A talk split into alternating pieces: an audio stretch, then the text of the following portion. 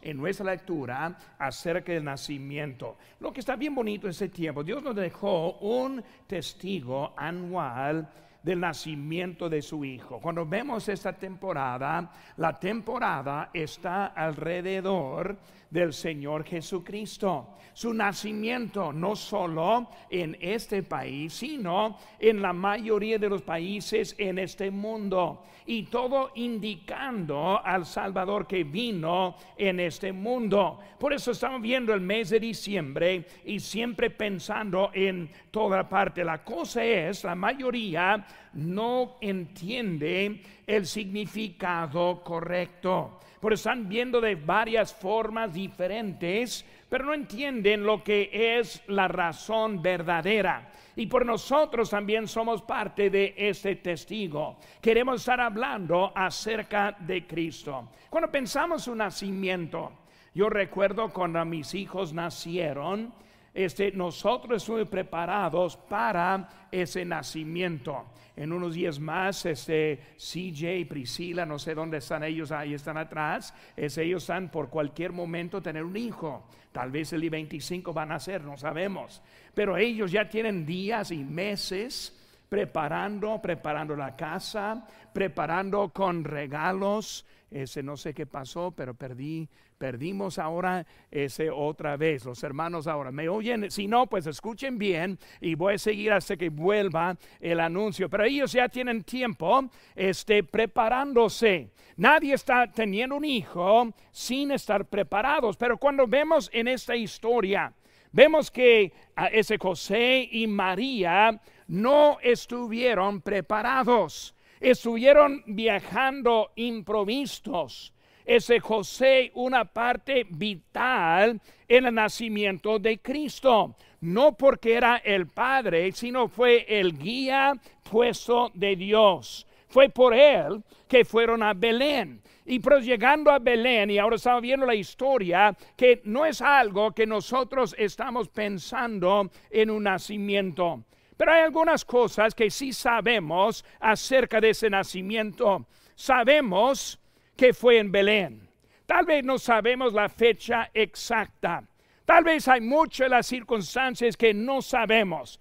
Pero sí sabemos que nació en Belén. Y sí sabemos este que no estuvo, este no estuvieron ellos en un mesón ni en un lugar preparado para su nacimiento.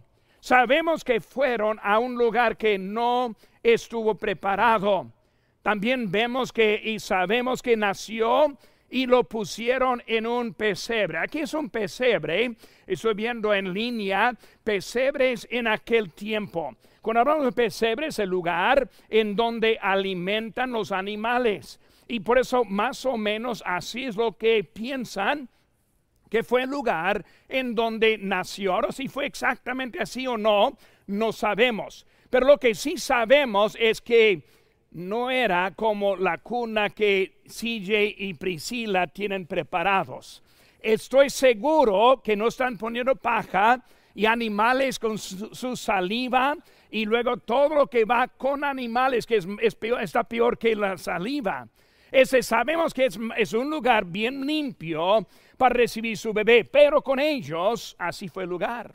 No solo en ese lugar, sino también eh, los pañales. Él estuvo puesto en pañales. Aquí es un ejemplo de los pañales. Ahora, cuando hablamos de pañales, están viendo de algo, son como tiras de ropa, tiras de tela, algo que tampoco está preparado. No tuvieron su lavadora automática con secadora, ese con suavitel para poner y luego tener bien listo para su bebecito, sino que fue algo semejante para sepultar. No hay nada para pensar en limpieza, nada para pensar en comodidad, nada para pensar especialmente en un rey que se nació. Y por eso, ah, yo creo que está llegando, ¿verdad? Ahora me oyen de nuevo, qué bueno, ahora puedo hablar poquito más calmado. Pero vemos, hermanos, que ese fue el lugar. El lugar, obviamente, fue un lugar rústico, rústico si fuera de madera o si fuera una cueva o lo que sea, un tejado, no sabemos exactamente, pero lo que sí sabemos, que fue un lugar no como va a imaginar para su hijo, mucho menos el Hijo de Dios. Porque hablamos de eso, sabemos que José y María no estuvieron preparados por ese nacimiento. Pero en esta mañana vamos a ver una comparación. Y quiero estar pensando porque en realidad fue Dios quien permitió este tipo de nacimiento. Fue Dios quien permitió a José y María escuchar las noticias del censo para dejar su lugar de Nazaret y viajar a Belén, pero en la última hora.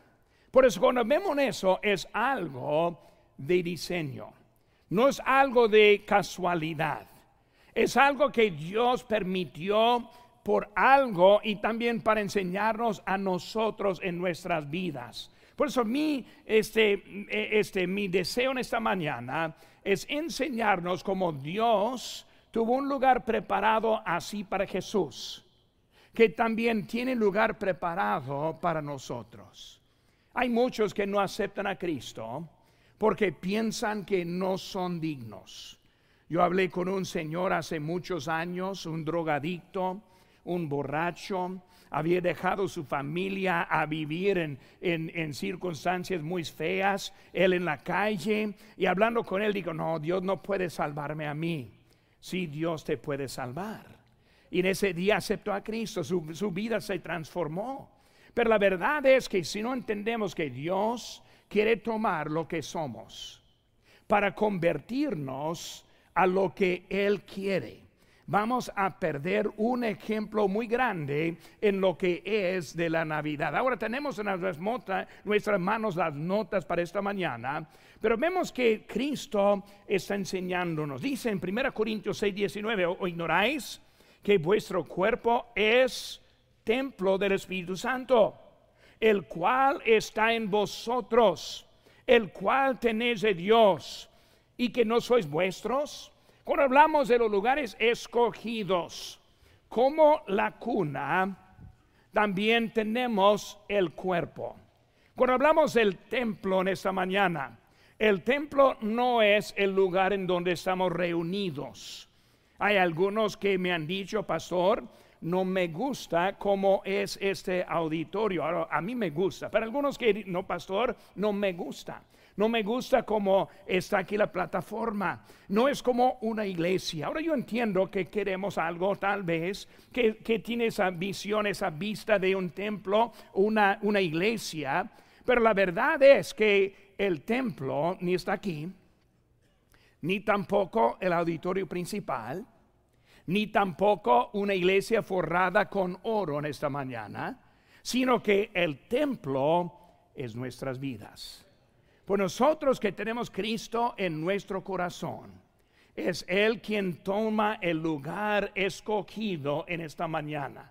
Pues vamos a ver unas comparaciones para ayudarnos esta mañana. Y así como estamos entrando en esta temporada, para mí, esta temporada es una buena manera para dedicarnos de nuevo a nuestro Señor. Vino Cristo y cambió todo. Y cuando entra en nuestras vidas también cambia todo. No nos deja igual en nuestras vidas. Número uno, en nuestras notas. Vemos que son lugares no dignos de su presencia.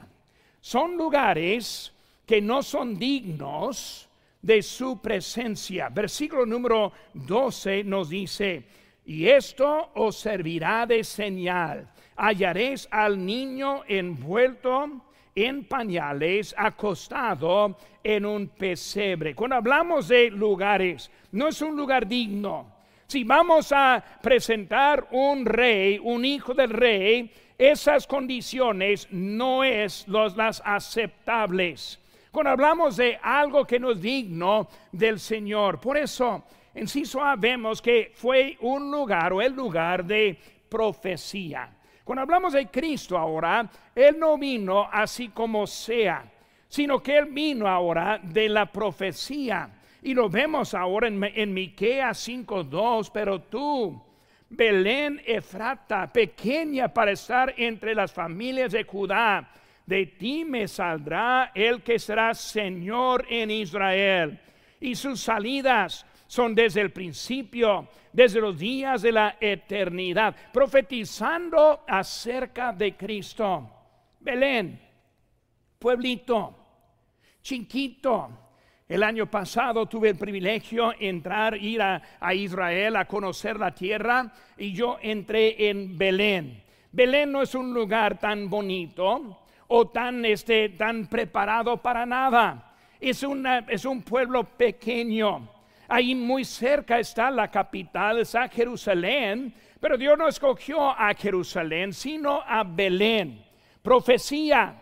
Si hubiera sido en Jerusalén, pues claro, un rey es nacido en Jerusalén, no, pero este Señor en este lugar, escogido por Dios para presentarlo el Hijo de Dios en Belén pequeño. Estamos viendo aquí ahora que fue un lugar escogido de la profecía. Vemos también fue en el tiempo indicado. En Gálatas 4, 4 y 5 dice, pero cuando vino el cumplimiento del tiempo, Dios envió a su Hijo, nacido de mujer y nacido bajo la ley para que redimiese a los que estaban bajo la ley, a fin de que recibiésemos la adopción de hijos, el cumplimiento de tiempo. No hay nada por casualidad. No hay nada porque José y María no estuvieron preparados. No hay nada porque fue un descuido de parte de su nacimiento, sino que fue algo escogido por Dios desde antes del tiempo. Él sabía que en ese momento, en esa manera, iba a nacer el Hijo de Dios, la profecía. Fue el lugar correcto, no incorrecto. Fue el lugar apropiado, no el lugar impropio.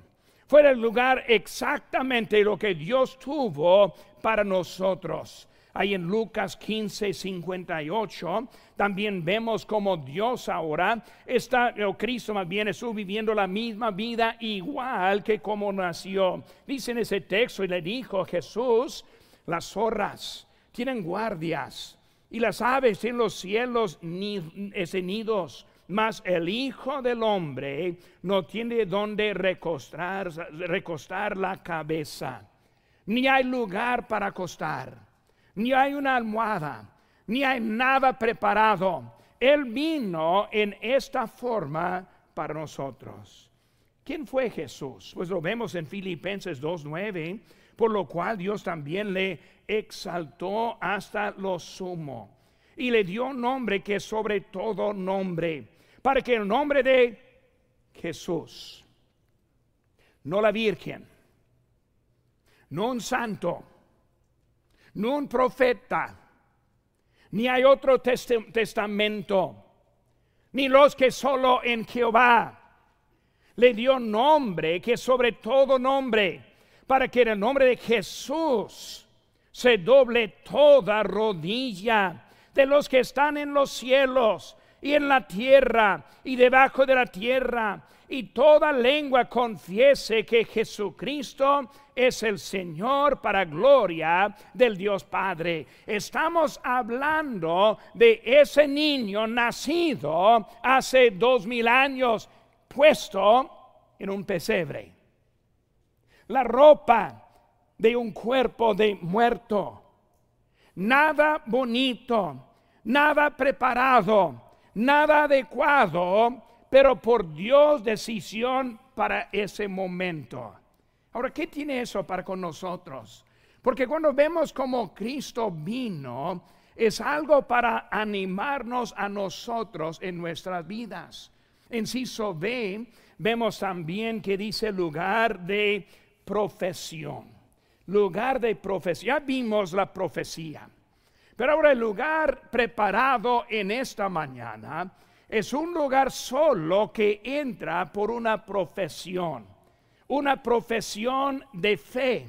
Pero estamos viendo en esta mañana y cuando pensamos en cómo nosotros somos, ahora ya hemos hablado y vamos a recordar esa imagen de la piedra, esa cuna que vimos ahorita, y pensando en ese pesebre que estuvo para él, y, piensa, pues no, yo no, yo no quiero poner a mi hijo en una situación como esa. Yo no quiero que esté tan sucio como, como estamos viendo en ese momento, pero vamos a pensar cómo nosotros somos antes que pensemos que somos más dignos que somos. Cuando pensamos, y pueden usar el ejemplo de Pablo, cuando hablamos de Pablo, lo vemos en 1 Corintios 15, 9, con él dijo, porque yo soy el más pequeño de, de los apóstoles, que no soy digno de ser llamado apóstol porque perseguí a la iglesia de Dios. Ese hermano que yo gané para Cristo hace varios años y drogadicto, y él pensó, no, pastor, yo he hecho cosas que ni puede imaginar.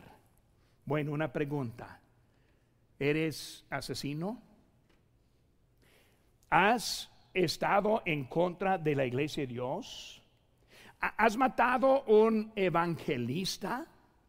Uno escogido por Dios. Pues pastor, no he hecho tanto, pero sí he hecho algo mal. Así fue Pablo. Él fue culpable de eso, pero vemos lo que pasó en Hechos 9:15 de Dios. Dice el Señor le dijo, ve, porque instrumento escogido me es este, para llevar mi nombre en presencia de los gentiles y de reyes y de hijos de Israel. Ese hombre tan mal en su propia opinión fue un hombre escogido por Dios cuando pensamos en nuestras vidas esta mañana. Si hay alguien que piensa, pues pastor, yo no estoy tan mal. Cuando yo pongo mis este, obras en una, eh, en una, en una báscula o una, balance, pues ese, yo creo que lo bueno va a ganar sobre lo malo en mi vida. Cuando yo pienso de los malos, que pues yo no soy tanto, déjeme decirles, son tanto. Usted no es mejor que Pablo. Usted no es mejor que ese drogadicto al lado de la calle. Cuando hablamos de nuestra vida, no somos mejores. Y por eso Dios está diciendo, aún en esta situación, Él nos puede ganar. ¿Qué dice en Isaías 6.4? 64.6. Si bien todos nosotros somos, otra vez, todos nosotros somos, otra vez, todos nosotros somos, junto conmigo en voz, alta, todo nosotros somos. Más preciso, tú eres. Exactamente lo que vamos a ver, tú eres, eres tú en eso. ¿Qué dice aquí? Todos nosotros somos como suciedad. Todas nuestras justicias como trapo de inmundicia y caímos todos nosotros como la hoja y nuestras maldades nos llevaron como viento. Cuando hablamos de nuestras vidas, no somos dignos. Los que piensan, no, pues pastor, no soy tan mal, no es digno. Nadie es digno. Ese pesebre nos muestra que Dios toma lo que no es digno. ¿Y qué va a pasar con lo que toma? Viene de profesión. Vemos allí en, en Romanos 19, en nuestras notas, que si, que si confesares con tu boca que la Virgen es Madre de Dios. ¿Sí es lo que dice? no soy aquí para simplemente ese, apedrear a los católicos. Pero sí quiero traer algo que es muy importante. Hay que ver lo que dice la Biblia. Que si confesares que con tu boca que Jesús es el Señor. Es el Señor. No solo Salvador, es el Señor. Si piensas que puedes vivir tu vida como tú quieres, no lo tienes como tu Señor. Eso, eso es la Biblia solo que Jesús es el Señor y creyeres en tu corazón que Dios le levantó de los muertos, será salvo. Profesión. ¿Es tu, ¿Es tu Señor? ¿Está en tu corazón? Tu cuerpo es templo de Dios. Ese lugar escogido como ese pesebre por eso cuando vemos aquí lo que está diciendo, y si no entendemos bien cómo es recibirle, vemos ahí en Juan 3:5, es aquí atrás de mí va a ser la letra, y dice, respondió Jesús, de cierto, de cierto te digo, que él que no naciere de agua y del Espíritu, no puede entrar en el reino de Dios. Ese pesebre para nada servía hasta que ese bebé estuvo puesto adentro. Algo cambió. Su vida no vale nada hasta que el Señor Jesús esté puesto dentro de su vida. Es la profesión que está hablando. Qué bonito el ejemplo que Dios nos da en esta mañana. Un lugar escogido solo para los que hacen la confesión. Número dos, son lugares de posesión. De posesión. Versículo 4 de nuestro texto dice, y José subió este, ah, perdón, sí, capítulo 2, versículo 4. Y José subió a Galilea, de la ciudad de Nazaret, a Judea, a la ciudad de David, que se llama Belén, por cuanto era de la casa y familia de David. Y luego dice, aconteció, el versículo 6, que estando ellos ahí, se cumplieron los días de su alumbramiento. Y luego ahora estuvieron lugar para tomar el lugar. Por eso, vemos en Ciso A, es un lugar conseguido un lugar conseguido. Ahora, cuando hablamos de algo escogido, vemos algo poco diferente con este pesebre. ¿Por qué ese pesebre? ¿Por qué no otro pesebre? Hubo muchos. Es uno que fue conseguido. No es un lugar específico. Cuando pensamos en lugares específicos, pues yo empiezo a pensar en el monte Sinaí donde Moisés recibió la ley, un lugar escogido. Cuando pensamos también en el monte Carmelo y nos imaginándose Elías con los profetas, 450 profetas, un lugar como saliendo ese Josué del río, escogiendo las doce piedras, un lugar ese específico. Pero cuando vemos a este lugar, no sabemos dónde estaba. No sabemos cuál pesebre, en cuál establo. Solo uno allá en Belén. Pues cuando pensamos en eso, ¿qué hizo la diferencia con ese pesebre? Solo la presencia de Jesucristo. Fue el lugar dado para él. Cristo está buscando a un lugar dispuesto el mesonero. No tiene lugar, no te preocupes, yo tengo lugar. El palacio, no te preocupes, yo tengo mejor lugar que tú tienes. El oro y todo lo que está fino, yo tengo mejor lugar, ese pesebre. Por eso vemos que algo escogido porque estuvo dispuesto. Vemos en, Apocalipsis 22, 17 Dice el espíritu de la esposa, dicen ven. Y el que oye, diga ven. Y el que tiene sed, venga. Y el que quiera, toma del agua de la vida gratuitamente. Cuando hablamos esta mañana, la invitación está amplia en este día. Pero ¿cuántos van a salir dejando la invitación? Él está invitando.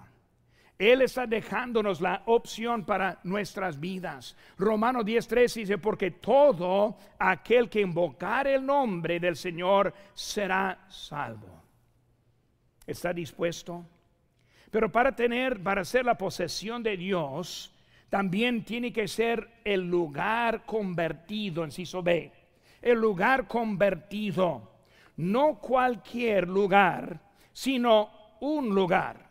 Hubo otros, pero Dios usó a este lugar.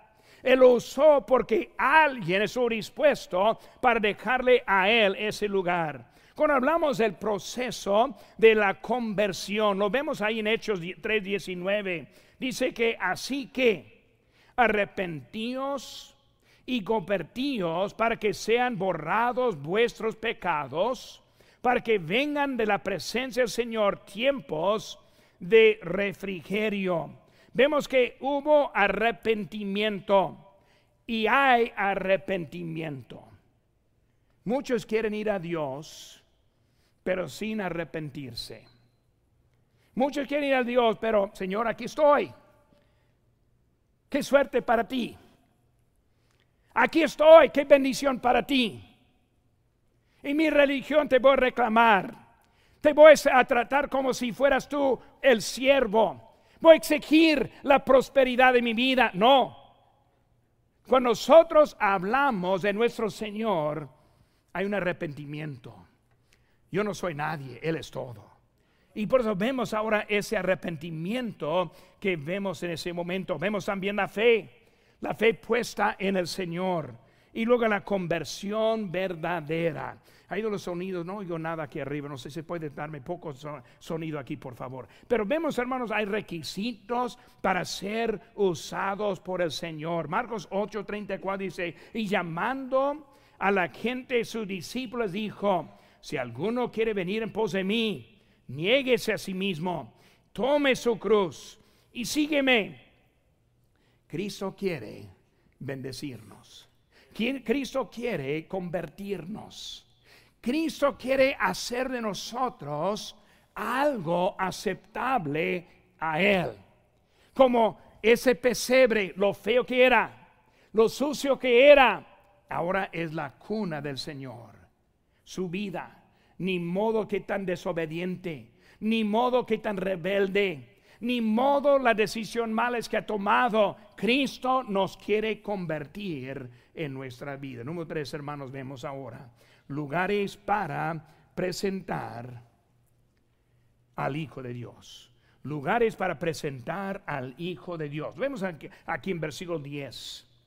Dice, pero el ángel les dijo, no temáis, porque he aquí os doy nuevas de gran gozo, que será para todo el pueblo que os ha nacido hoy en la ciudad de David un Salvador que es Cristo el Señor lugares para presentar al Hijo de Dios, recordando de ese lugar del testimonio. Como le dije ahorita, les dije que estamos aquí, misma temporada de todos los años. Aquí estamos recordando, es un testamento, un testamento de Dios dando su presencia en este mundo. La cuna, un lugar perpetuo del testimonio del nacimiento de, de Jesucristo. La vida cambiada hermanos, también es un testimonio del poder transformador de la salvación. Los que tenemos Cristo en nuestras vidas, en nuestros corazones, ¿por qué queremos vivir para los, como los del mundo? ¿Por qué no queremos una vida transformada? ¿Por qué no queremos sacrificar para vivir para nuestro Dios? porque queremos aclarar nuestros derechos, porque no queremos ser un testimonio de nuestro Dios. De vez en cuando yo ando en un súper y este, tal vez el Walmart y estoy andando y mi esposa siempre buscando algo a comprar y yo nomás ando gastando tiempo, ¿verdad? Ya, ya me conocen los varones también. Por ahí estoy nomás caminando y viendo gente. De, de, de vez en cuando veo a alguien y pienso, esa persona es un creyente. Tal vez no por la ropa, sino por su aspecto, su manera de caminar, de conducir la vida. Porque queremos demostrar a alguien del mundo? Porque permitimos a nuestros hijos tener estrellas de Hollywood en vez de predicadores como ejemplo? Porque estamos demostrando una, vida totalmente pagana cuando Dios quiere usarnos como un testimonio para Él. Cuando vemos esta historia, es un testimonio para Dios. Lo que vemos, hermano, aquí en Romanos 12, así que hermanos, os ruego por la misericordia de Dios que presentéis vuestros cuerpos en sacrificio vivo, santo, agradable a Dios, que es vuestro culto racional, y no os conforméis a este siglo, sino transformaos por medio de la renovación de vuestro entendimiento, para que comprobéis cuál sea la buena voluntad de Dios, agradable y perfecta. Un testimonio. Como creyente, necesitamos vivir la vida como un testimonio para nuestro Dios. Por eso vemos, hermanos, cómo fue ese pesebre, cómo es nuestra vida también el lugar para testificar este, cuando vemos en Mateo 5, 16, dice, y así alumbra vuestra luz delante de los hombres para que vean vuestras buenas obras y glorifican a vuestro Padre que está en los cielos. Vemos aquí que nosotros, los magos siguieron la estrella que les llevó a los pies de Cristo. Nosotros somos, eh, somos esa estrella hoy en día para llevar a los que no conocen a Cristo a los pies de Cristo. La cuna, un lugar para guiar, un lugar para demostrar. Por esos lugares no dignos de su presencia, también lugares de su posesión, lugares para presentar al Hijo de Dios. Número cuatro, lugares para darle preeminencia a Dios, para dar preeminencia de Dios. Si yo le hiciera la pregunta esta mañana, ¿cómo vive su vida? ¿Para ti o para Dios? La mayoría va a decir, pues para Dios. Y mi siguiente pregunta es, ¿y cómo? Si dice que es para Dios, ¿cómo? ¿Qué, qué efecto hay en su vida que da la preeminencia a nuestro Dios? Rápidamente, hermanos, como estamos en el último, es de esta mañana, este, cuando vemos ese versículo 13, nos dice, y repentinamente apareció con el ángel una multitud de las huestes celestiales que alaban a Dios y decían, gloria a Dios en las alturas y en la tierra paz, buena voluntad para con los hombres. Vemos en esa preeminencia inciso A, para dar la gloria de Dios. La gloria a Dios. La gloria que pertenece a Él. Nuestra gloria es gloria para Dios. Nuestras vidas es para testificar para Dios. Hermanos, un día pronto va a acabar esta vida. Esta mañana me llegaron noticias de un buen amigo mío de hace muchos años. Y hasta que hace como 15 días, él me mandó un mensaje y que el viernes llegó la eternidad. Su carrera terminaba. No puede repetir nada más. No era algo que esperaban. No tenía la edad avanzada. Nomás se sintió mal, entró hospital, le dio un paro, de resucitarlo y no pudieron a la presencia de Dios. Así es el fin de la vida. Lo que hacemos ahora va a determinar cómo vamos a llegar en ese momento. Dar gloria a Dios. Dar gloria a Dios. Quiero que el Señor con mi vida reciba la gloria lo merece. Esa cuna, ese pesebre convertido para dar la gloria a Dios. Los ángeles cantando, dando la gloria a Dios. Los pastores viajando a Belén para dar la gloria a Dios. Los magos dejando su lugar oriente para llegar y dar gloria a Dios. Porque cuando hablamos de nuestra vida, tiene un solo propósito, es para dar la gloria. Un texto que es un favorito mío en 2 Corintios 4, 6, lo puse en sus notas, dice, porque Dios que mandó que de las tinieblas resplandeciese la luz, es el que resplandeció en nuestros corazones para iluminación del conocimiento de la gloria de Dios en la faz de Jesucristo.